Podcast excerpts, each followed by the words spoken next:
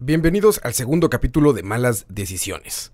En esta ocasión, Moiso y Ching nos hablan del dinero, de economía, qué es el dinero, por qué utilizamos el dinero y qué es lo que le da valor. Muy interesante, algo que nos concierne a todos, y que en este capítulo Moiso y Ching intentarán dejárnoslos muy claro. Bienvenidos a Malas Decisiones 2, el tema, el dinero. Escucha. Buenas. Hoy, este es nuestro segundo podcast. Qué tristeza. bueno, bienvenidos al podcast número 2 de Malas, Malas decisiones, Decisiones. en honor a nuestro amigo Cachorro. Siempre lo voy a decir en la intro. Eso que acaban de escuchar es una cerveza abriéndose. Eso es otra cerveza abriéndose. Hoy trajimos refrescos Sí, em, porque lo necesitamos. porque es un tema denso y complicado. Por dicha yo no, no soy el que va a explicar hoy. Eh, bueno, bienvenidos a Malas Decisiones número 2. Hoy vamos a hablar... ¿De qué vamos a hablar, David Chin? Cuénteme. Hoy vamos a hablar de algo que todos conocemos, creo, que es el dinero. Dinero, dinero, dinero. Aprende algo de dinero. Diría Sí. Mac Dinero. Busquen un gran youtuber. Solo tiene un éxito, pero no importa. Como muchos grandes youtubers. Sí, correcto. Bueno, y el día de hoy me acompaña David Chin, economista Como- y comunicador, como, Como siempre, siempre. como en todos los podcasts. Y por aquí está nuestro control master, don Oscar Roa, pero hoy está, está godineando a la par de nosotros, entonces todo bien. y bueno, mi nombre es Moisés Mora, eh, politólogo, y hoy voy a entrevistar a Chin, porque La si vez se pasada- acuerdan... La vez pasada la dinámica fue eh, más de mi lado hacia Moiso y esta Mm. vez la idea es tratar de revertirlo un poco. Correcto, entonces vamos a ver. Chin, cuéntenos, ¿por qué vamos a hablar de dinero hoy? ¿Qué- ¿Por qué es importante hablar de dinero hoy? Bueno, porque siempre es importante hablar de dinero. Bueno, eso es cierto, pero Eh, hoy, bueno, particularmente habíamos dicho que, que queríamos hablar de un tema de, de economía y me pareció una buena forma de empezar a hablar de economía porque es un tema que alcanza, que, que llega a ser muy complejo si uno se pone a, a verlo, Pero creo que es algo que todo el mundo puede estar relativamente familiarizado, ¿verdad? No sé, si hablo de, de cosas como como los mercados financieros o, o el S&P o, o, o, no sé, o Fixed Income Securities o cosas así, no, no es algo que uno maneja todos los días. En cambio, Correcto. en la plata sí es algo que yo tengo todos los días. sí. Bueno, y primero que nada, agradecerle a la gente que nos escuchó en el podcast la vez pasada. Eh, pueden buscarlo en la página de escucha y en SoundCloud, ahí estamos. Eh, hablamos sobre la división de poderes. Estuvo un poco teórico y de repente tratamos de hacer algunos chistes, pero no sé si nos salieron bien. Por dicha no estudiamos comedia. Eh, y bueno, empecemos, David. ¿Qué es el dinero? Cuénteme. Bueno, esa, esa de hecho es una de las preguntas más complicadas que es el dinero. El dinero básicamente es eh, algo que yo puedo utilizar como medio de cambio. ¿Qué es un medio de cambio? Algo que yo puedo utilizar para, para obtener algo. Ok. O sea, no sé, decimos que el dinero son los colones porque yo eh, puedo agarrar colones para comprar cosas. Ok, entonces vamos a ver. El dinero es. Iba a decir divisa, pero es un poco más técnico todavía. El dinero es un algo que va a ser válido para comprar cualquier cosa. Y que cualquier persona dentro de una sociedad me va a aceptar. O sea, si yo llego y te digo, mira, te voy a cambiar eh, los audífonos por mi perro, mi perro puede que no sea una, una, Un medio un válido medio de válido. intercambio. O sea, probablemente vos vas a decir no, o probablemente vos vas a decir sí. Sí, depende del perro. Dep- Pero creo que la mayoría de la gente no lo aceptaría tan fácilmente como, no sé, 30 mil colones. Ok. Estoy inventando cosas, ¿verdad? No estoy Sí. diciendo que un perro vale 30 mil colones o, que, o que tenga que comprar perros. O sea, Por aquello de la gente animalista y así, no, no, no estamos hablando del valor del perro, estamos hablando del valor de eh, a, cambio. a lo que voy es, este, es cualquier cosa que yo pueda intercambiar por otra cosa y que la gente acepte. Ok, entonces vamos a ver, llevamos dos características. Dinero es universal o al menos, al Dentro menos de, una, dentro dentro de una sociedad. grupo, dentro de una sociedad. y tiene un valor porque le doy ese valor. Sí, bueno, históricamente el valor del dinero ha cambiado, ¿verdad? O sea, ahorita no, no, no, no tiene ningún tipo de valor más que el de la mente, por decirlo así, de la imaginación. Pero eh, hace no mucho tiempo el dólar particularmente tenía que tener un- una contraparte en, en oro. Ok. Eso cambió en los 80s, pero antes cada dólar representaba un, un porcentaje de las divisas, de, de las reservas de oro de, de- de Estados Unidos. Eso se llamaba patrón oro, ¿correcto? Correcto. Pero eso ya, es- ya es un tema más adelante. Más adelante, ok. Eh, eh, quizás para explicar hay cuatro funciones que, que usualmente se dice, por lo menos decía mi libro de, de- de pre- de- de introducción a la economía, que creo que vos también lo leíste hace Sí. mucho tiempo cuando era joven, bello y- e inocente. Antes de enfrentarse al mercado laboral. Eh, que creo que es el mismo que vos leíste, eh, Mankio, Correcto. Thank you. Gran libro. gran libro. Entonces yo es me que son acuerdo, como mil páginas, entonces. Yo me acuerdo que, que- que- que decía cuatro, cuatro características que tenía que tener, cuatro características sí, que tenía que tener el dinero, cuatro funciones más bien del dinero. Em, las tengo aquí porque mentira que me acuerdo de lo que vi hace ah, no, ma, aquí viene estudiado, nada de foros. Entonces el primero es un medio de pago. Ajá. El dinero es un medio de pago. Ok. Es, es lo que yo te decía, digamos. Si yo puedo comprarte tu celular por cierta cantidad de plata, Yo te voy a vender mi celular. sí. Entonces, es una forma de pagar. El otro es un depósito de valor. Ok. Esa es la segunda función. ¿Qué significa un depósito de valor? Significa que le da valor, al- le, le- permite saber cuánto vale algo. Ok. O sea, yo sé cuánto vale un carro, por ejemplo, ¿Por cuánto? por cuánto dinero, dinero, está, ok. estoy dispuesto a comprarlo. Ok. Entonces, esa es, esa es una de las, la otra función. La otra es unidad de cuenta, eh, que está relacionada a la, a la anterior, ¿verdad? Eso significa que puedo, pue- eh, digamos, no solo tiene valor, sino que puedo cuantificar ese valor, ¿verdad? Ok. No, no solo expreso eso en términos de, de dinero, digamos, no solo expreso el valor en términos de dinero, sino que lo puedo expresar en términos de una cantidad. Ok, digamos, es básicamente el valor de mi carro son, es 20 mil Ujú. X. Pero cuando le doy valores que tiene, que cuesta no 20 mil cualquier cosa, sino que cuesta 20 mil dólares. Sí. Así, algo así. Algo así, digamos. eh, es que una no se puede. Es muy difícil separar una de la otra. Una Ok. es nada más decir: tu, tu carro tiene un valor con respecto a cierta cantidad de dinero. O ni Ok. siquiera cierta cantidad de dinero. Tu carro se puede expresar en valor con respecto a dinero. La segunda es que eso, digamos, ese valor es una cantidad. Ah, ok, listo. Y la última es que es un, un- funciona como un patrón de pagos diferidos. Eh, esto suena súper complejo, pero en realidad es bastante más simple es de, lo, de lo que significa, desde lo que suena. Lo que significa básicamente es que eh, se puede pagar en diferentes momentos del tiempo. O Sí. sea, Es divisible. sí, no, no, puede funcionar mañana. Ah, ok. O sea, yo puedo decirte, mira, te voy a comprar tu celular, Ujú. eh, pero te lo pago mañana.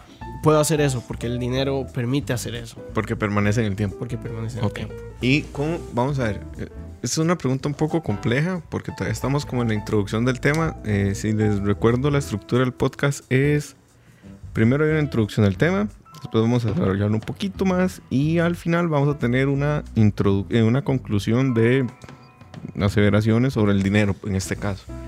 Vamos a ver, ¿cómo digo yo que un colón vale un colón? ¿Cómo establezco esa, esa, esa relación?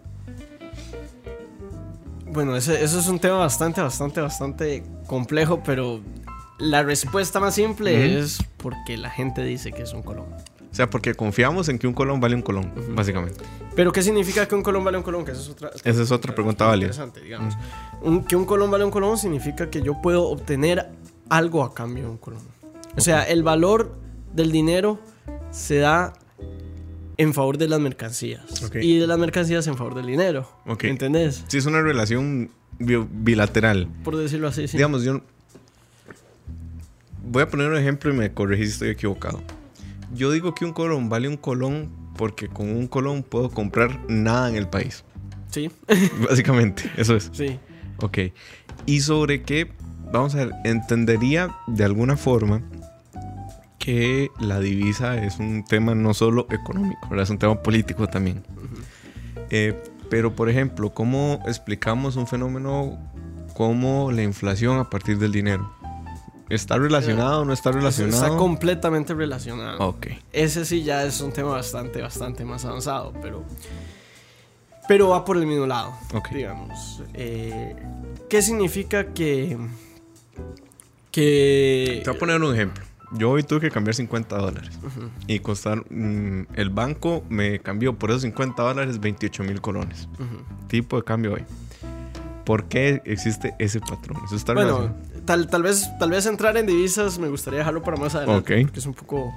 un poco mucho más complejo. poco- o sea, hay que explicar algunas cosas antes de llegar ahí. Ok, dale. Eh, pero, eh, por ejemplo, no sé, un chicle de 100. Ajá. ¿Todavía hay chicles? No, Sí, sí. sí. Sí, sí. hay chicle- Hay chicles de 20 colones. Sí, todavía. sí. Yo me acuerdo cuando habían chicles de 10. Y de un colón. Y de un- de, no, de, de un colón todavía.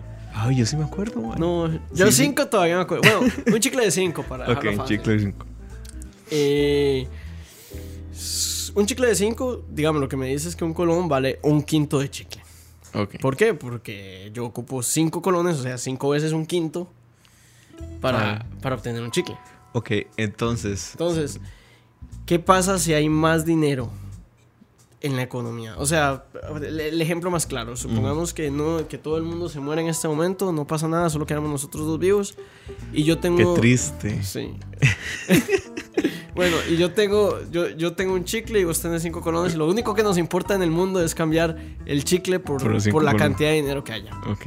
Si, si, el, si el chicle, si vos tenés 5 colones, yo te voy a vender el chicle a 5. Ok. Pero ¿qué pasa si hay el doble de dinero en la economía? O sea, si hay 10 colones y yo tengo solo un chicle, ok, el chicle va a costar 10 el colones. chicle va a costar 10 colones. Entonces, ahí hay, una, ahí hay una relación entre inflación y dinero. ¿Por qué? Porque entre más dinero haya en la economía, bueno, no es exactamente así, pero digamos, entre más dinero se emita en la economía o se meta en la economía de la nada. Que esa nada se llama Banco Central, pero En nuestro país es el Banco Central. entonces, eh, entre más dinero entre a la economía, este dinero relativamente con respecto a las mercancías va a valer menos. ok. Entonces, si yo voy metiendo cada vez más dinero, significa que el dinero va a valer cada vez menos y por ende las cosas van a ser van, van a necesitar relativamente más dinero para ser compradas Ujú. y por ende van a ser más caras en el sentido de que van a necesitar más dinero. Esa es, digamos, esa es la relación que hay entre dinero, Dinero e inflación. Ok, entonces vamos a ver. Eso es ley de oferta y demanda, ¿cierto? Completamente, como todo lo de Como economía. toda digamos. economía. Si usted, si, si, si algún, si, si alguien que nos está escuchando eh, quiere o desea estudiar economía, sepa que van a ser 4 o 5 años de ver oferta, Oferta y demanda, demanda. todos los días de su vida. Pero vamos a ver, lo que me parece interesante es que en este caso el dinero cumple como la ley de cualquier otro bien. A más cantidad, a más cantidad de dinero, menos, Menos valor. menos valor, ¿verdad? Así ¿Cierto? es. Eh, pero vamos a ver, tal vez si nos dormimos un poquito en la historia, no siempre hemos usado el dinero como lo conocemos hoy en día. O sea, no siempre hemos usado monedas y pedazos de papel que valen algo. Porque además es como bastante sui generis que de repente viniera alguien y dijera, alguien que no conoce las dinámicas del planeta Tierra, digamos, yo soy un alienígena ancestral como los de History Channel y vengo y digo, eh, ¿qué carajos? Porque usted está comprando un teléfono que tiene acceso a toda la información del mundo en la palma de su mano por un montón de papeles. Sí. Entonces, ¿cómo es que, cómo es que ha funcionado eso? O sea, ¿cómo, cómo- qué, qué diferentes tipos de dinero hemos tenido? Porque aquí se usaba el cacao hace 500 años, digamos, eso no tanto. Bueno, digamos, lo que uno aprende, en- de nuevo, en la escuela de economía, hasta donde yo sé en todas, eh, que en realidad es este. Que en realidad eso, digamos. Ustedes no vieron mi gesto, pero me acaba de persinar. Bueno, que en realidad, digamos, es un tema más de la antropología, pero, pero, pero igual lo vemos. Es porque lo vemos de una manera muy teórica, es qué pasaba antes del dinero. Entonces, siempre se dice que antes del dinero lo que existía era el trueque. Realmente no sé qué tanta. Validez. No, qué tanta evidencia antropológica haya. Yo no sé antropología, pero, Pero tal vez algún día. pero tal vez algún día. Pero, pero, pero, digamos, lo importante es, eh, ¿qué es el trueque? Eh, básicamente es, eh, yo tengo eh, cuatro caballos y quiero una casa, entonces te doy cuatro caballos y vos me das tu casa. Mm. Eh, o sea, O sea, como el perro y, el, y los audífonos. yo cambio lo que yo quiero por lo que yo tengo y punto. Yo tengo, yo no sé, a un poco más especializado, yo me dedico a producir arroz. pero yo no puedo vivir solo de arroz, ¿verdad? También necesito, no sé, carne. Entonces, agarro mis kilos de arroz, voy donde el- la persona que produce carne y le cambio arroz por carne. Entonces, digamos, esa es el, el- la forma más, más primitiva, por decirlo así, de, de intercambiar cosas, ¿verdad? Ok, vamos a ver. Estoy haciendo un montón de conjeturas, pero con el trueque el asunto sería súper desordenado, entonces. Ese es, ese es el punto. Sí. No habría un estándar para decir qué vale qué.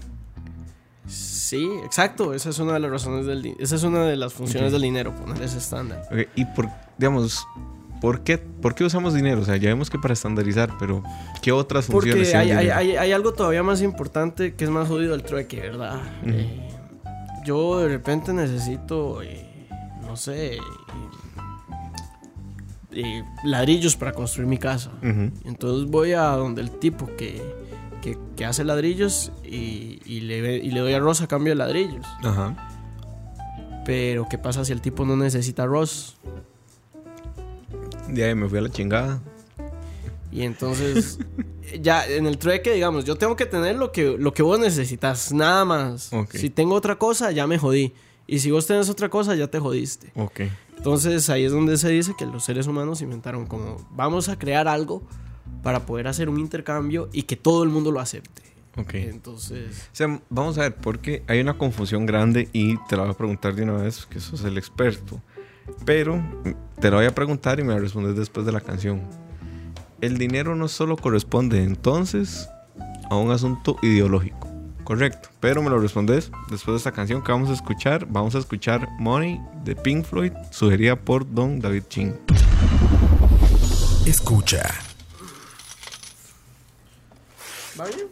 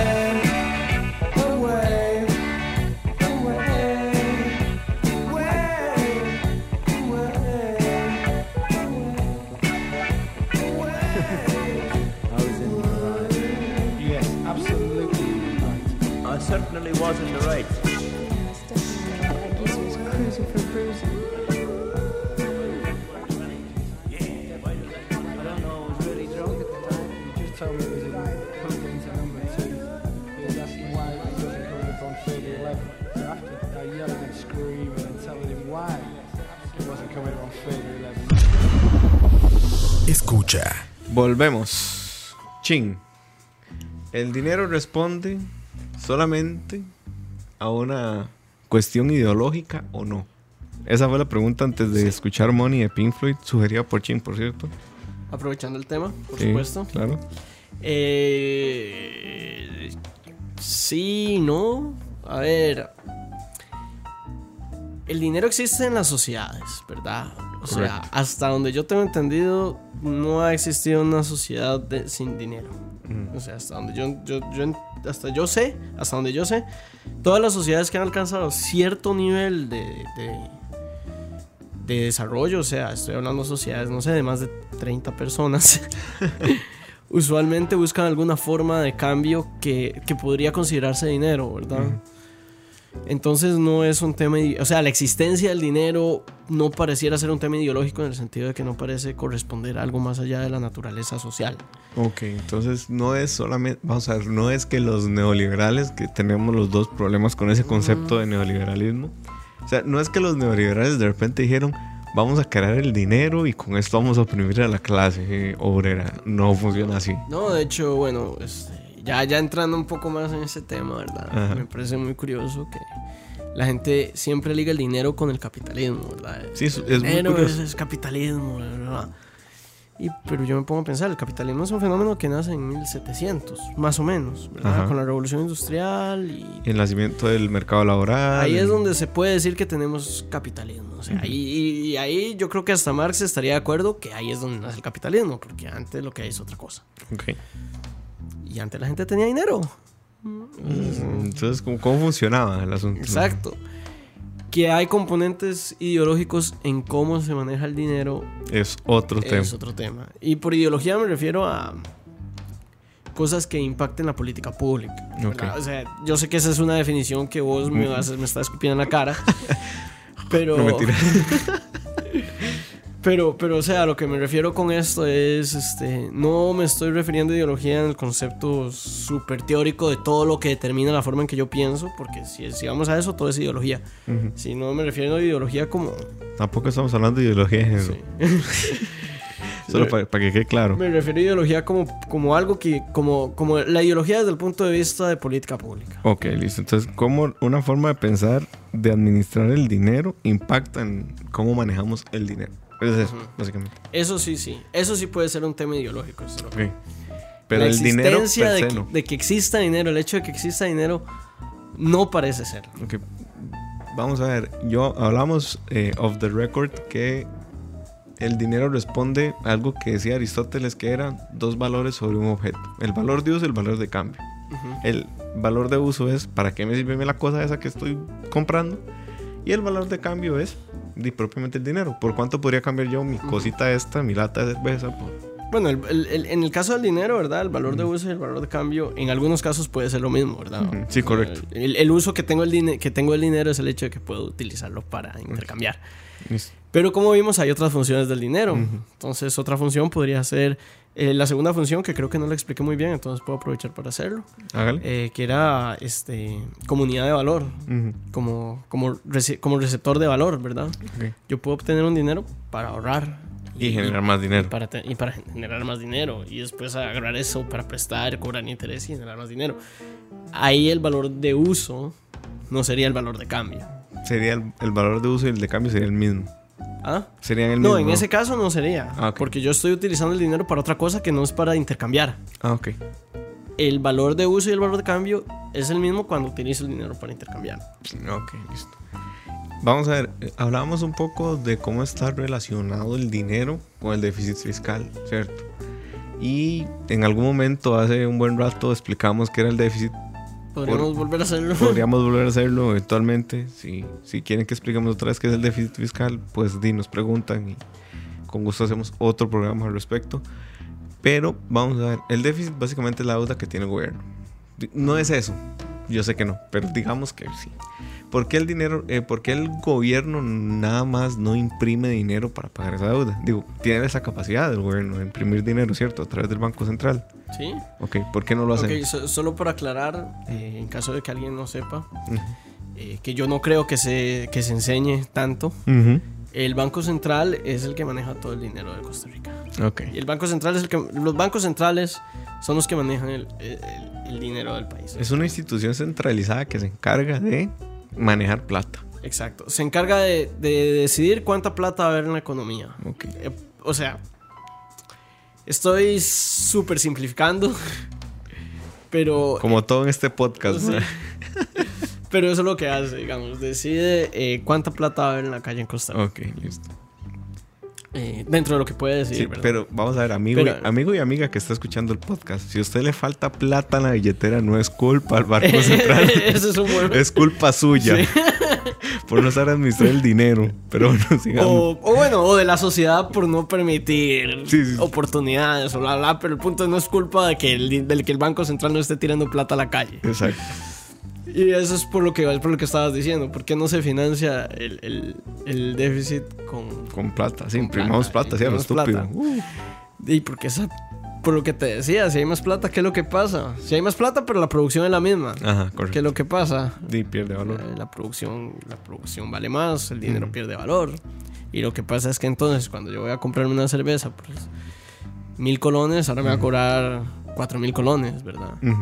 Correcto. Estamos- no estoy hablando de cerveza artesanal, ¿verdad? Sí, que- Esas no valen mil colones. No, esos valen 14 mil ahí en Escalante. Pero algo interesante con, digamos, con el dinero es, no sé si recordás, creo que fue hace 6 años, que el Banco Central decidió hacer billetes de 20 mil y de 50 mil. Ok. ¿Por qué toma esa decisión el banco? Bueno, las decisiones de, de, la, de por qué imprimir billetes con diferente denominación responden a las necesidades de la población. Ok. O sea, Digamos, yo no necesito un billete de 50 mil pesos. O sea, a mí se me pierde uno de esos y lloro en posición fetal toda la semana. sí, sí, Digo, sería duro. Sería perder media teja así, Qué complicado, ¿verdad? Pero bueno, asumo que yo no soy. Pero curiosamente los, los billetes de 50 mil, yo no sé vos, yo he visto... yo he visto tal vez uno. uno. Sí. Uno en mi vida, sí.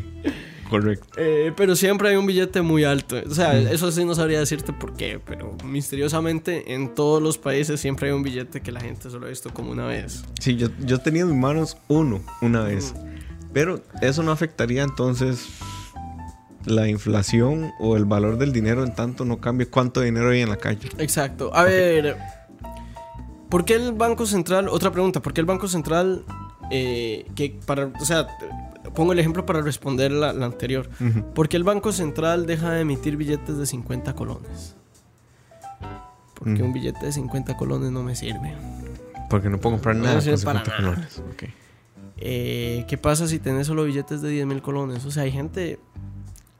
Yo no soy uno de esos, vos probablemente no sos uno de esos, eh, pero hay gente que, que- que compra cosas de 300 mil colones con, con billetes. Sí, yo no soy de eso. Yo no compro cosas de 300 mil colones. Empecemos por ahí. Eso es mentira, vos tenés un Switch. Bueno, sí. Sí, sí, es cierto. Pero no me costó 300 mil colones, quiero aclarar.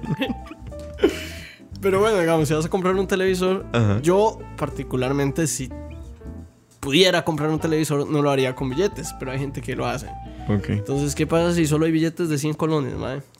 A la verga. Tenés sí. que, tenés que comprar un, un- Tenés que llevar un, un, Un, maletín. maletín de dinero y, pues eso no es tanis. Ok, sí. Entonces el Banco Central por eso de repente dice, mira, la situación está como para sacar un billete de 20 para que la gente no tenga que comprar... el- llevar dos, un carretillo de los de supermercados para comprarse una manzana. Que de hecho, no sé si recordás, pero hubo como una cierta animadversión a esa, esa política del banco. O sea, yo lo recuerdo muy bien que, vamos a ver, eso fue hace seis años, todavía tenía conciencia, digamos, no conciencia social ni de clase, que todavía no la tengo, pero, pero sí por lo menos me acuerdo de haber visto un poco gente que se oponía a que salieran billetes de 50 mil colones.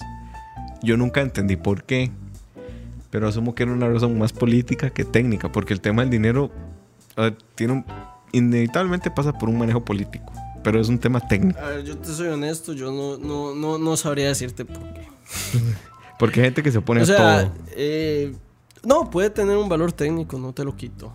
Eh, yo, digamos, eh, y yo estudié economía, pero tampoco sé absolutamente todo de la economía y tampoco Sí. soy un experto en política monetaria. Pero te gustaría. Eh, sí, sí, pero, pero mi expertise es en otra área que me gusta más. Ok. Pero Entonces, sí, eh, eh, vamos a ver, yo lo recuerdo y no recuerdo cuáles eran los argumentos, pero sí me pareció súper curioso cuando lo vi. O sea, que gente se ponía billetes de 50 mil colones y yo, bueno, pero es que recuerdo que la explicación del banco era, esto es para los exportadores, o sea, no es para la gente de a pie. Porque también en Costa Rica pecamos de contrastar hechos fácticos con opiniones. Entonces, Sí. si iba el periodista a la calle y le preguntaba... particularmente en las últimas semanas. Sí, sí, a la gente, sí, preguntaban a la gente en la calle, ¿usted qué opina que hay un billete de 50 mil colones? Y la gente decía, ay, no, es que se pierde 50 mil colones. Sí, yo entiendo el punto de que se le pierda a uno el billete, Pero para que se le pierda hay que tenerlo. pero para eso usted tiene que tener un cierto estatus y recibir billetes de 50 mil colones. No, o sea, yo no voy a recibir un billete de 50 mil colones y si el cajero me lo, me lo suelta en una transacción, yo voy a escupir ese cajero porque me cago en todo. No, y- y, bueno, pero ese es, un, es un tema interesante, porque yo, ahora sí, digamos, pensándolo un poco más, creo que sí hay un, hay un argumento fuerte por lo cual oponerse a esto, ¿verdad? Que es que una de las razones por las que el dinero funciona es porque es, bueno, básicamente la razón principal por la que el dinero funciona es porque es un medio de cambio. O sea, porque todo el mundo me va a aceptar dinero. Sí, y nadie te va a aceptar un Sí. billete de 50 O sea, mil trate de pagar un bus con un billete de 50 mil colones. ahí sale usted escupido por el chofer, básicamente. Y entonces e- ese es un argumento fuerte, digamos, estamos tirando, estamos gastando dinero, estamos gastando dinero en imprimir dinero. Sí, porque además hay Que que, además comprar no la plata. sí. O sea, eso, eso es, es interesante. Vamos a ver, el Banco Central en Costa Rica no imprime el dinero de Costa Rica, ¿cierto? Eso no sabría decirlo. Yo entiendo que concesiona la impresión, pero no estoy 100%. Yo tenía entendido que lo concesionaba a una imprenta en Inglaterra. Sí. Sí, porque di, ellos tienen libras esterlinas para que van a querer colones. No, pero digamos, al fin y al cabo, ese, ese es un tema. O sea, yo no sabría decirte si, si se imprime aquí o se imprime afuera, pero es un tema que no afecta verdaderamente la, la, la Igual va a costar monetaria. plata imprimir plata. Igual, o sea, igual el Banco Central tiene gastos operativos como toda institución del mundo y, y, pues esos gastos están medidos en monedas. Sí. Vamos a ver, hablábamos al principio de que en Estados Unidos en algún momento el patrón oro era lo que, lo que respaldaba el dinero. En Costa Rica, ¿qué respalda el dinero? Eh, lo mismo que respalda el, que respalda el dinero ahora. Eh, lo mismo que respalda el dólar ahora. Nada, Nada. nada. Básicamente, el O sea, aire. Si querés ponerte muy, si querés hilar muy fino, podrías Exquisito. decir que es un porcentaje de la- del Producto Interno Bruto del país. O sea, es, es un- es un, una porción del Producto Interno Bruto del país. Un colón, cada colón. Ok, pero no es. O sea, no hay un respaldo real. Mm, No, más allá de la producción, no. Ok, la producción es lo que respalda el dinero, entonces. Sí, porque si no producimos, ¿de qué nos sirve el dinero? Y si no tenemos dinero, ¿para qué producimos? Sí.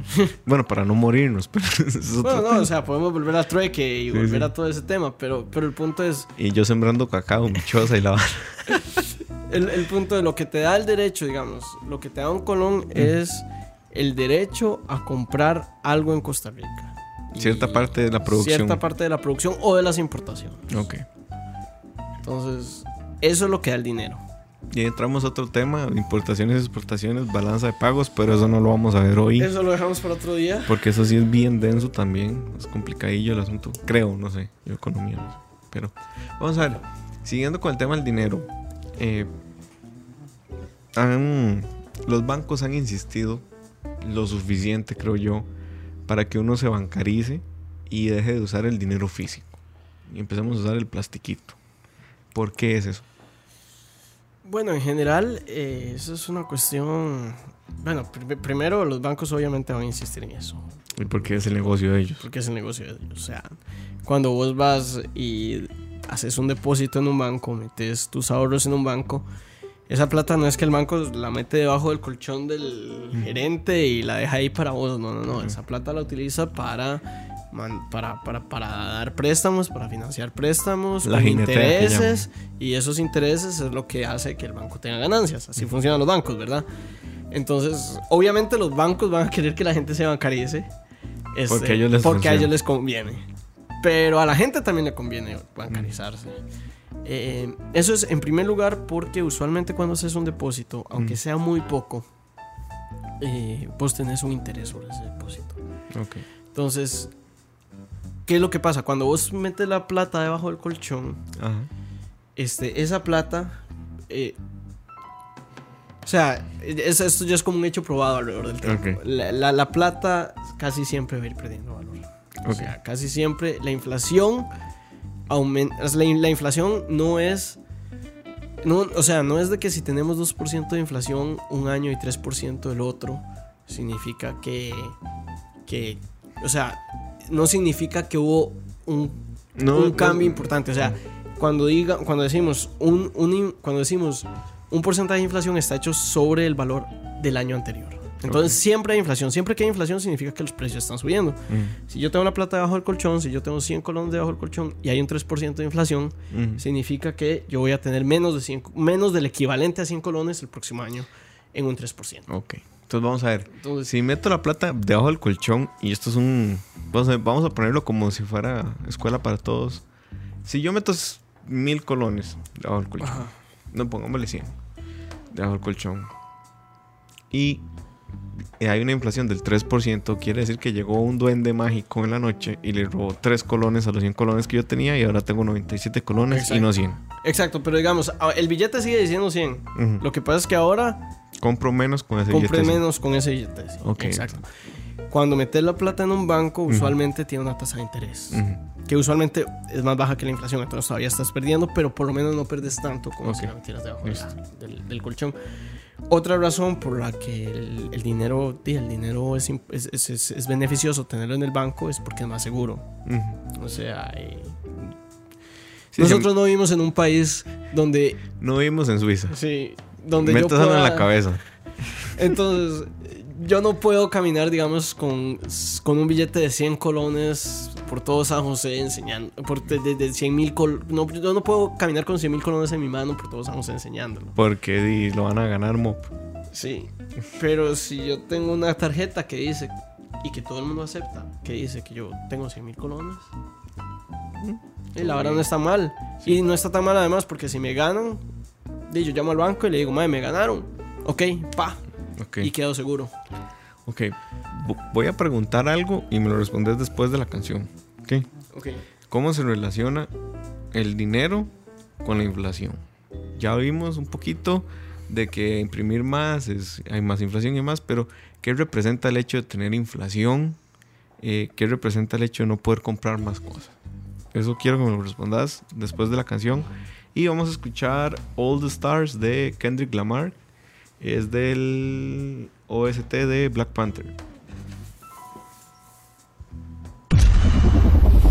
Escucha.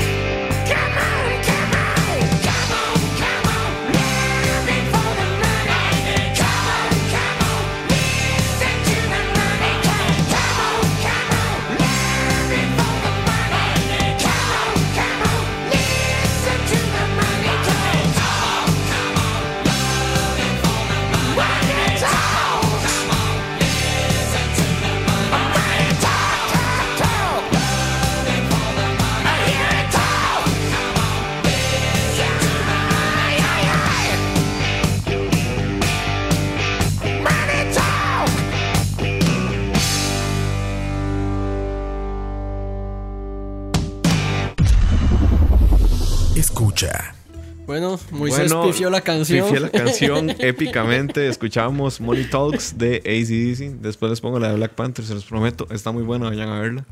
Increíble película. Bueno, aparte que yo amo a Chadwick Boseman, entonces. Además de que. Y sale mm, este otro mae. Daniel B. Jones, no. No, no, el malo, este. Sí. Michael B. Jordan. Michael B. Jordan, que está muy guapo. Sí, está súper guapo. O sea, vayan a verla. Independientemente de lo que acabamos de decir, está muy buena. Eh, Ching, dinero e inflación. Dinero de inflación. Cuénteme, porque yo no sé nada. Bueno, como habíamos dicho, digamos, entre más dinero se, se imprima, Ajá. menos vale el dinero. Ok. Eh, y menos vale el dinero significa que eh, los precios aumentan. Y si los precios aumentan, hay inflación. La inflación, por si acaso, es el aumento sostenido, que eso es importante, sostenido de los precios alrededor del tiempo. Ok, entonces vamos a ver. Pero no solo hay inflación, ¿cierto? Hay deflación también. Hay deflación, yo no conozco ningún caso donde haya ocurrido en los últimos como 30 años. 30 años. Pero el fenómeno teóricamente existe. Ok. Em, entonces, ¿qué es lo que pasa? El- la inflación es el aumento sostenido de los, pre- de los precios alrededor del tiempo. Eh, los bancos centrales usualmente emiten, o sea, usualmente emiten más, tienen que, que tirar dinero a la calle de alguna forma. ¿Por qué? Porque, bueno, eh, porque hay numerario del poder del público que se destruye, también, hay, también tienen que destruir parte para controlar ahí un poco. Ok. Pero bueno, hay, hay, hay, digamos, hay billetes que se destruyen, hay Se pierden. se pierden. O sea, y también por una cuestión de, de políticas, Ujú. el Banco Central usualmente, o no usualmente, pero hay varias razones por las que podría emitir. Ok. Eh, si vos te fijas todos los años, vos tenés un billete, una, un- las monedas dicen qué año se hicieron y siempre, siempre dice algún año. Eso es porque el Banco Central de alguna forma tiene que tirar eso a la calle, ya sea para suplantar, para suplantar o lo que sea. Pero bueno, entonces, entre más dinero empieza a tirar el Banco Central a la calle, que eso es otra cosa, ¿verdad? El, no es, el Banco Central no tira dinero como, o sea, no es que tira, no es que pone un cañón en medio de la avenida central y... Lo cual sería épico. Lo cual, o sea, se imagina las filas de la gente cuando el banco saque dinero nuevo de esa forma, madre. No, el Banco Central lo hace a través del sistema financiero, o sea, a través de depósitos a, a entidades financieras. En este momento no manejo el, el reglamento, ¿verdad? Ahí se especifica muy bien, pero lo hace de esa forma. Entonces, entre más dinero inyecta la economía del Banco Central, en comparación con los años anteriores, Ujú. el dinero vale menos. Eh, los precios aumentan. Y si lo hace continuamente, los precios aumentan continuamente. Ok. Y eso genera inflación.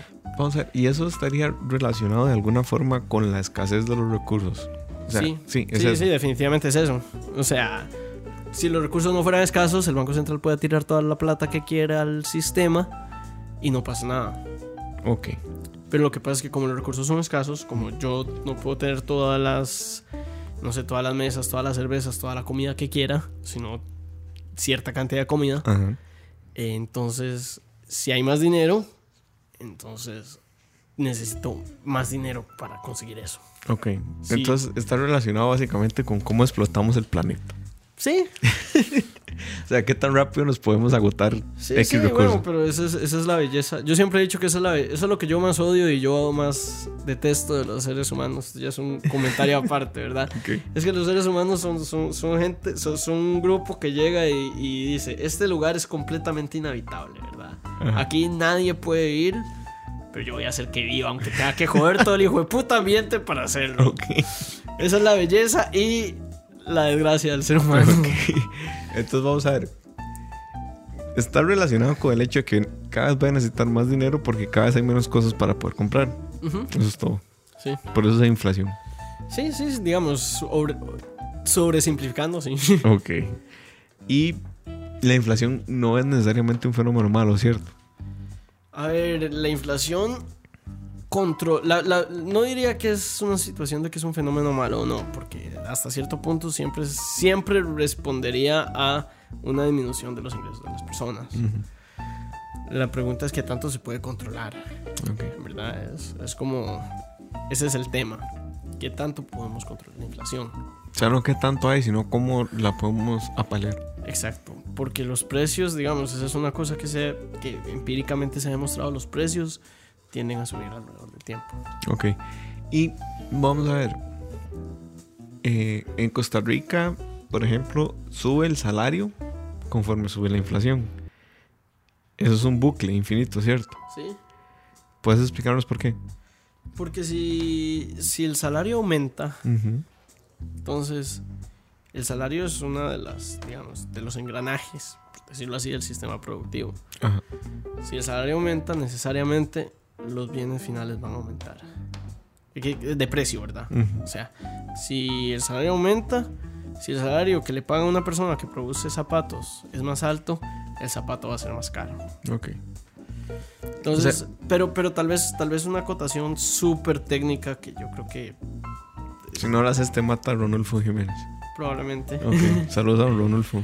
Eh, una acotación súper técnica es que este, eh, el, el aumento en los digamos, el aumento que yo acabo de escribir sería un aumento en los precios, Ajá. ¿verdad? La inflación en sí es un tema más complejo, porque la inflación se refiere al aumento sostenido a través del tiempo, no el aumento de un momento. O sea, no es como que mi teléfono pasó a costar 100 mil a 150 mil este año y eso es inflación, no. No, es... Tendría que mantenerse ese aumento ese de 50 aumento mil. durante cierta cantidad de tiempo para Ok, decir que hubo, listo. que hubo inflación. Entonces vamos a ver. Pero bueno, eso, digamos, esos son temas Ya es un tema muy muy, técnico. muy, No estamos en un podcast de economía solamente. Aclarémoslo, ¿verdad? Aquí hagamos politólogos, que nos sentimos discriminados porque estamos hablando de economía hoy. Vamos a ver, ¿cómo medimos la inflación en Costa Rica? ¿Cómo se mide? Eso tendría que corroborarlo, pero sé que se mide con medio del IPC, que es el índice de precios al consumidor. Que eso está basado en la canasta básica, correcto. Sí. Ok, entonces, O sea, la- No- la, fórmula no la tengo muy Mm. clara. vamos a ver, entonces para medir la inflación no están metidos todos los productos que compro. Cierto. Mm, entiendo que no. Ok, entonces sea, podríamos Si decir... el- O sea, no va a estar metido mi Nintendo Switch. ahí, Ni O sea, los juegos que compro. ni- Si, si, si tu caviar de beluga está metido. pues hay un error en la fórmula. Y eso es porque la fórmula debería ser representativa, ¿cierto? Exacto. Ok. Pero bueno, los temas de medición no los manejo. honesto. Nada más estamos haciendo esa acotación que nos parece, nos da un aire intelectualoide superficial interesante para que ustedes crean que sabemos. Eso es todo. Por eso estamos hablando de esto.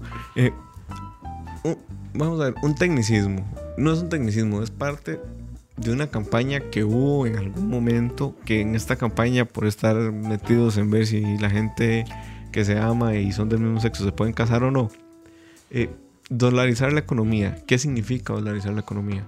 Porque eso tiene que ver con plata, ¿sí? con todo con plata. ¿Qué es dolarizar la economía? Dolarizar la economía es decir, nosotros ya no vamos a usar colones sino dólares. Ok. Esos dólares, ¿quién los emitiría? El gobierno federal de los Estados Unidos, para ser exacto, la Fed. Ok, entonces, básicamente cerraríamos el Banco Central a como hoy lo conocemos. Ah, exacto. A la institución seguiría, pero... A ver, la- la- las experiencias que se tienen de, de ese tipo de cosas, como en. Europa, los bancos centrales se dedican a la, a la investigación económica, Ok. pero ya dejan de controlar. Por ejemplo, no sé, en España ya, ya dejan de, de tirar pesetas porque ahí está Frankfurt mandando. Ok, Frankfurt dice, a España le tocan tantos euros. ¿Cierto? Eh, no estoy seguro cómo funciona, pero creo que sí. Digamos que algo así. Digamos, estamos bateando. Sí. Pero, entonces dolarizar la economía responde a un asunto de usar el dólar. ¿Por qué? A ver, de nuevo, ese no es un tema que yo maneje tanto, pero este, las personas que defienden la dolarización de la economía usualmente lo que dicen es que, entre los argumentos que he escuchado, es que el Banco Central responde a intereses privados. Esa es, esa es una, una historia que se escucha, ¿verdad? Y hasta cierto punto, o sea, a ver, suena como una, como una teoría de conspiración de Alex Jones, pero hasta cierto punto es cierto que, por ejemplo, el Banco Central por, por mucho tiempo tomó medidas que beneficiaban a los exportadores. Ah, ok. La- las mini evaluaciones, que ese es el tipo de cambio, podemos hablar de, de hecho dentro de dos podcasts si querés. Eh, pero las mini evaluaciones, que era el sistema de tipo de cambios que teníamos hace unos años, era claramente en favor de los exportadores. O sea, No estoy diciendo, cuando digo claramente en favor de los exportadores, antes de Que había- Eduardo Lizano me, me- me meta la. Me, me- Ya llevamos dos demandas. Quiero que sepas que ayer me llegó un, un- citatorio de parte de don Celso Gamboa. Un, un proceso judicial que nos abrieron por el podcast pasado. Bueno, antes de, antes de que tengamos uno también con Eduardo Lizano, Ajá. no estoy acusando a Eduardo Lizano de haber favorecido adrede a los exportadores. Sino Lo que- que estoy diciendo es que él, eh, cuando impulsó el sistema de mini evaluaciones, Ujú. fue un sistema que a la larga benefició a los exportadores. Ok. O sea, y los importadores Que somos todos. raspando tucos. raspando tuco. Pero, este, bueno, eso respondió también a una coyuntura, respondió a muchas cosas. Entonces es como difícil saber. O sea, no, no es que un grupo de gente le dice, hey, haga esto y usted lo hace, ¿verdad? Ujú. O sea, hay muchos factores a tomar en cuenta. Eh, y hasta cierto punto fue un tema de, de- de estabilizar la moneda, pero eso es otro. Eso es- entonces vamos a ver. Ya para ir cerrando el, el tema, nos queda un, un rato, pero podríamos ir como aterrizando. El dinero entonces funciona porque la gente cree que funciona, Sí. básicamente. Y representa un valor respecto a los productos que puedo comprar con él. Y los productos tienen valor porque puedo comprarlos con dinero. Exacto, es algo completamente en la mente de la gente. Pero si 4 millones y medio de personas deciden que así es, Así es. así es. Ok, entonces si estuviéramos en una clase de lógica sería un error lógico el dinero. Probablemente. Porque sí, sería una falacia de, Pero de conclusión circular. pero sí. es necesario. Es una herramienta. Es una Esa es herramienta. otra Ese es, conclusión. es el punto, digamos. No se tiene que ver como un argumento lógico, sino como una Es, herramienta. un- es una herramienta que funciona y ha funcionado muy bien. ¿Cierto? Y ahora, ya así, ahora sí para cerrar, les había mentido. Criptomonedas, Criptomonedas, Bitcoin. Bitcoin. ¿Qué putas el Bitcoin? Eso desafía toda lógica porque además no existe un ente centralizado que controle esa carajada. Sí. Bueno, a ver. Eh, bueno, volviendo al tema de la valorización, quería, que quisiera aclarar antes de, de empezar que ese es uno de los tantos argumentos que he escuchado, ¿verdad? Sí, sí, no, no es, el el único. Y no es el más fuerte y tampoco. no es el más fuerte. Eh, es el, nada más el primero que se me ocurrió. Ok. que he escuchado, ¿verdad? Eh, volviendo a criptomonedas. Criptomonedas, eso es, eso es complicado. Eso es muy co- no, no hablemos del tecnicismo de cómo se hace. No, no, porque yo tampoco lo, lo- no, lo yo- manejo. Tengo, tengo un amigo que sí sabe y podría o explicarlo. sea, yo sé, yo sé que se minan a través de algoritmos matemáticos, Mm. pero...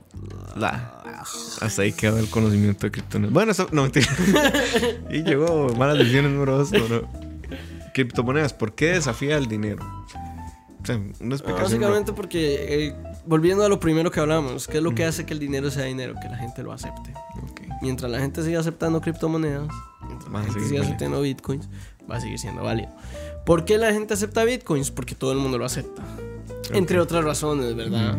O sea, sea, hay un tema ahí ya. hay un tema legal, oscuro. hay un tema oscuro de que también se acepta porque, Sí, porque porque, puedo utilizarlo para comprar cosas que con dólares no puedo comprar. como personas. Sí, o armas nucleares. Ese tipo de cosillas. Ese tipo de cosillas que son un poco controversiales. Sí, tal vez, no sé. Entonces, Pero la gente no vale un 5. Menos un Bitcoin. que los bitcoins solo valen como 11 mil dólares, Sí, creo. una estupidez. Estupidez, sí. No sé, no, no, no sigo el mercado, pero sí están caros. Entonces, eh, digamos, hay una situación de eso, digamos, de que ya, ya fuera del chin, fue, fue fuera del, del chingue, El humor sí hay, muy cabrón. sí hay un tema de que, digamos, de que las criptomonedas, eh, un- una parte importante es gente que sabe que con eso puede comprar cosas, digamos, de procedencias ilegales o de otras formas, y después puede intercambiar el Bitcoin Ok. por ya sea por productos legales o por monedas. O sea, lavado de dinero. Sí, sí. Que es otro tema muy interesante. Podríamos hablarlo después. ¿Qué carajos es el lavado Pero para eso tenemos que traer un abogado. Sí, y un narco. O, o las dos, digamos, uno que cumpla las dos. Se me ocurre una, pero no, voy a dejar de hacer esos chistes. Nos van a mandar a No, matar. no, no, no, no, nos vamos a meter en problemas por estar haciendo bromas así. Pero bueno, eh, para terminar ya ahora sí. Ah, Di- dinero es dinero. Y es la solución a un montón de problemas, pero genera otros muchos. ¿Cierto? Como economista, ¿Qué ves 2018-2022 con el dinero costarricense? Bueno, lo primero es que no sabemos quién va a ser el próximo presidente del Banco Central. Sí, eso es complicado porque nadie se ha animado a decir. Y no se van a animar. Jamás. Bueno, no yo no me animaría si fuera ninguno de los dos candidatos, yo no me animaría a decirlo. Porque yo tengo opinión subjetiva, después sí la puedo dar si me la preguntan, pero sobre el Pero bueno, eh, entonces a partir de ahí uno no sabe porque viene cambio de gobierno y todo puede cambiar. Eh, pero tradicionalmente el Banco Central, a partir de, creo que desde el- desde hace, digamos, desde hace varias décadas, pero particularmente desde el 2008 creo que es que se cambia al sistema de bandas. Banco Central se empieza a, for- a- a- a centrar más en controlar la inflación, Ok. No tanto en- no tanto en, otros en otras cosas que podría ser. Que ese es otro tema que podemos hablar, Banco Central y sus funciones. ok. Eh, pero... Que alguna vez un candidato lo quería poner a hacer cosas que no le tocaban hacer. No voy a decir nombre del partido, pero tenía amarillo y negro en la bandera. Bueno, y este. Básicamente, el Banco Central puede tirar dinero a la calle. Ese es un tema interesante. Y crear lo que se llama eh, señoriaje. Señoriaje es que el dinero crea riqueza por sí mismo. Ok. Entonces, por ejemplo, yo tiro dinero a la calle y aprovecho como este momento irracional donde la gente dice tengo más dinero, aunque en realidad no, entonces gasta más, entonces la economía se reactiva, ¿verdad? Eso, cuando, digamos, eso cuando uno estudia, uno sabe que tiene un límite y que ese límite no es muy alto. Ok, es Entonces- como una semana y ya. Sí, o sea, es la cantidad, de- la cantidad de riqueza que puedo crear, estoy entrecomillando la palabra crear, es muy poca. Por eso es que no se hace. Ok. Porque después de eso viene inflación y, Y si estás superinflación. y hiperinflación y ya eso no es tuanis. O sea, hiperinflación. Dícese de que cuando yo tengo 500 mil colones en la bolsa, eso me alcanza para comprar una manzana. Sí, pero ayer, pero en la mañana te, te alcanzaba para comprar tres manzanas. Ok. O sea, el, el- el- el tema de la inflación es lo rápido que, Que suben los precios. que suben los precios. Sostenidamente. Porque, o sea, porque si vamos a ese tema de hace 50 años, con 100 colones yo me compraba, no sé, un six-pack probablemente. Uh, Estoy sí, inventando. probablemente, Sí. Eh, entonces el punto es la rapidez, ¿verdad? Ok. Eh, pero bueno, volviendo al tema, eh, desde el 2006 el Banco Central eh, ha tenido una política de control de inflación. Eso es. Y yo no veo eso cambiando ni con Fabricio Ni ni con con, Carlos. Carlos. Bueno, gente, nos despedimos. Esperamos haberlos aburrido bastante, la verdad. No, no. eh, hubo gente que nos comentó el primer podcast, dijo que les parecía interesante que dentro de Escucha hubiera un programa serio. Me parece que todos son serios, nada más que unos son serios en humor y nosotros somos serios en cosas aburridas. Di- déjenos sus comentarios en, en SoundCloud, en Escuchan, donde sea que estén escuchando el podcast y cómo podemos mejorar, qué temas les gustaría que explicáramos. Les prometemos que si hay un tema del que no sabemos, vamos a buscar al experto para que les explique qué es. Em, aprovechar esos contactos que tenemos gracias a el Alma Mater. Y nos vemos la próxima. Todavía no tenemos tema nuevamente, pero va a ser un tema político. De eso es lo que estoy Sí, seguro. Vamos a estar alternando tema político, tema económico. Eh, probablemente el próximo tema económico podemos hacerlo un poco menos abstracto, Mm, algo más, algo más, más concreto. más concreto. Y bueno, ahora sí, nos vamos con All the Stars de Kendrick Lamar. de- Esta vez sí. Esta vez sí. Esta vez no voy a pifiar. De el soundtrack de Black Panther. Escucha.